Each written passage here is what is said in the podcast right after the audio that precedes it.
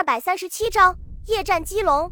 放射完自己所有的热力之后，太阳沿着弧形的轨迹逐渐接近海平面，最后慢慢消失在海天相接的地方。黑夜再次降临人间，平静了一天的海面上突然吹起阵阵微风，海水在风力的推动下开始慢慢涌动起来，在大海的深处形成层层波浪，前赴后继地向岸边涌来。清凉的夜空中。点点繁星犹如璀璨夺目的宝石，静静地悬挂着，在广阔无垠的大海上泛起鱼鳞一样的波光。二十五艘舰艇悄无声息地从宁静的港湾里面划出来，在距离海岸线几公里外的地方重新编组之后，立即转头向北疾驰而去。马达沉闷的轰鸣声完全淹没在海浪和海风演奏的乐章中。王新华肃立在驾驶舱里面，不时举起望远镜观察海面和海岸的动静。沿岸高耸的山崖。和大海深处夜色的阴影都让他极度担心，生怕有日军舰艇隐藏在那里。虽然自己是这支小型舰队的指挥官，可是王新华却对海战一窍不通。如果不是军团长亲自点将，他绝对不会同意干这种没有任何把握的事情。舰队里面的最大的舰艇排水量也只有三百多吨，而最小的只有六十几吨，全部加起来还没有日本海军一艘战列舰的吨位大。却要去主动攻击敌人的整个舰队，任务难度之高，绝对是空前绝后。军团长为了增加快艇的攻击力，吸取了日前渔船击沉驱逐舰的经验，把步兵用的战防炮、反坦克炮和山炮搬上了来，还额外给每艘快艇配备了一挺高射机枪，专门对付敌舰上面的人员。改造之后的舰艇虽然和日本海军的火力悬殊仍然很大，但是已经具备了击沉敌舰的能力。只要能够顺利潜入基隆港内，还是有机会痛击日军的。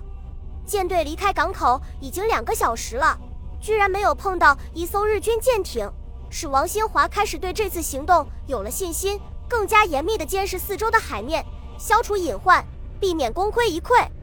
深夜十一点多钟，舰队转过一个夹角，立刻看到前面出现点点灯火，王新华的呼吸顿时急促起来。基隆港到了。基隆港位于台湾岛北部台北盆地北端的基隆湾内，隔台湾海峡与福建相望，东面和东北面与琉球群岛相峙，使其成为东海、台湾海峡和太平洋西部海区的航运要道，地理位置相当重要。基隆港靠近台湾海峡的北口，港区东面、西面和南面环山，北面临海，是一个纵深四公里左右、入口处宽约三百米的狭长海湾。港口外面有设茶、中山。盘通等岛屿做屏障，形成山环水绕、风平浪静的天然良港。此时，基隆港内人声鼎沸，灯火通明，十几艘运输舰在依次停靠在码头上。扶老携幼的日本侨民和亲日的台湾人正手忙脚乱地往船上走。长长的队伍一直排出好几公里远，在距离码头几公里外的地方，不时响起沉闷的爆炸声，炮击燃起的火光把夜空映照成了鲜红的颜色。使满天的星光都暗淡下去。王新华急忙命令舰队向岸边靠拢，用山崖的阴影掩护自己的行动，然后仔细观察港口四周和里面的情况。在港口中间的位置停泊着数十艘巨型战舰，上面的巨炮不时向对面喷射出巨大的火球，远远地飞向视线以外的地方。港口外围的几个岛屿上面可以明显看到碉堡巨大的阴影，但是却没有一点动静。在港口狭窄的入口处。居然没有一艘舰艇，自作孽，不可活！王新华轻声说道，然后向舰队发出攻击的命令。舰队飞速穿过狭窄的入口，然后在战舰的阴影下面快速移动，迅速冲到日军舰队的中间。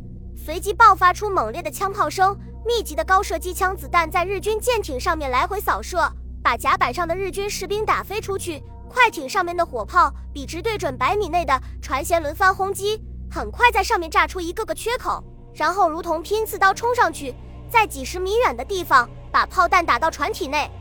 日军舰队被突如其来打击搞懵了，开始竟然意外是有舰的误射，慌忙不停地发射信号表明身份。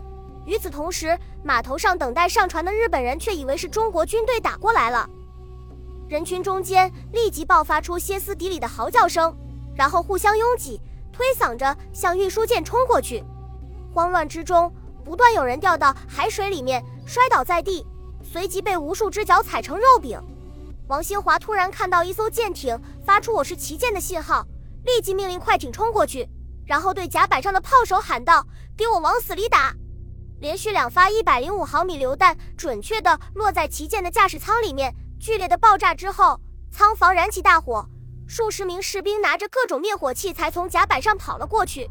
这时候，快艇上面的机枪手立即把高射机枪瞄准舱面，一排排密集的子弹打了过去，七八名士兵随即被子弹打飞出去，远远地摔在甲板上面，其余的士兵马上扑倒在甲板上，连头都不敢抬。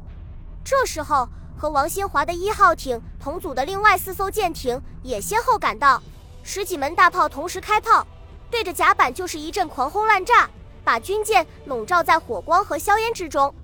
日军士兵纷纷从军舰的里面往甲板上跑，准备往海里跳，可是五挺高射机枪不停地扫射着，把他们全部击毙在甲板上面。一艘护卫舰在快艇的猛烈轰击下，终于支持不住，先是船体被炸裂。接着，从这里射进去的炮弹引爆了弹药库，震耳欲聋的爆炸声响了起来。钢铁构成的船体像纸糊一样从中间断开，然后消失在水面上。几艘没有遭到攻击的军舰匆忙后退，然后把船上的探照灯打开，寻找敌人的踪迹。王新华的快艇队随即改变战术，在舰艇的中间来回穿梭，边打边走，使敌人不敢轻易开火。这时候。码头上面的探照灯相继打开，把港口里面照得如同白昼一样。快艇队随即暴露出来，快艇部队充分发挥自己船体下航速高、转动灵活的特点，紧紧跟在日军舰艇的屁股后面，不停地轰击对方的船体。日军虽然想反击，可是从高高的甲板上望下去，连对方的船身都很难看得见，根本无法还手。远处的军舰因为怕误伤，也不敢贸然攻击。只能眼睁睁地看着巨大无比的战舰被这些小不点们追着屁股打，却无能为力。十几分钟之后，又有一艘军舰被击沉。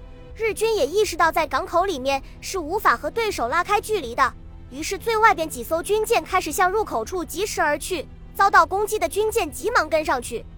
王新华知道，一旦让敌舰跑到港口外面去，自己的这些快艇将没有任何优势可言。更加严重的是。如果被日军堵在港口里面的话，必将全军覆没。他急忙命令船长全速前进，向入口处全速前进。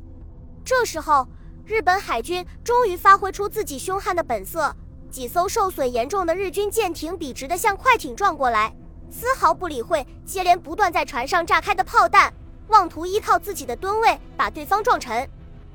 前面的军舰被快艇躲过之后，后面的军舰就把巨大的船体横过来。挡住快艇前进的道路，使其无法及时出港。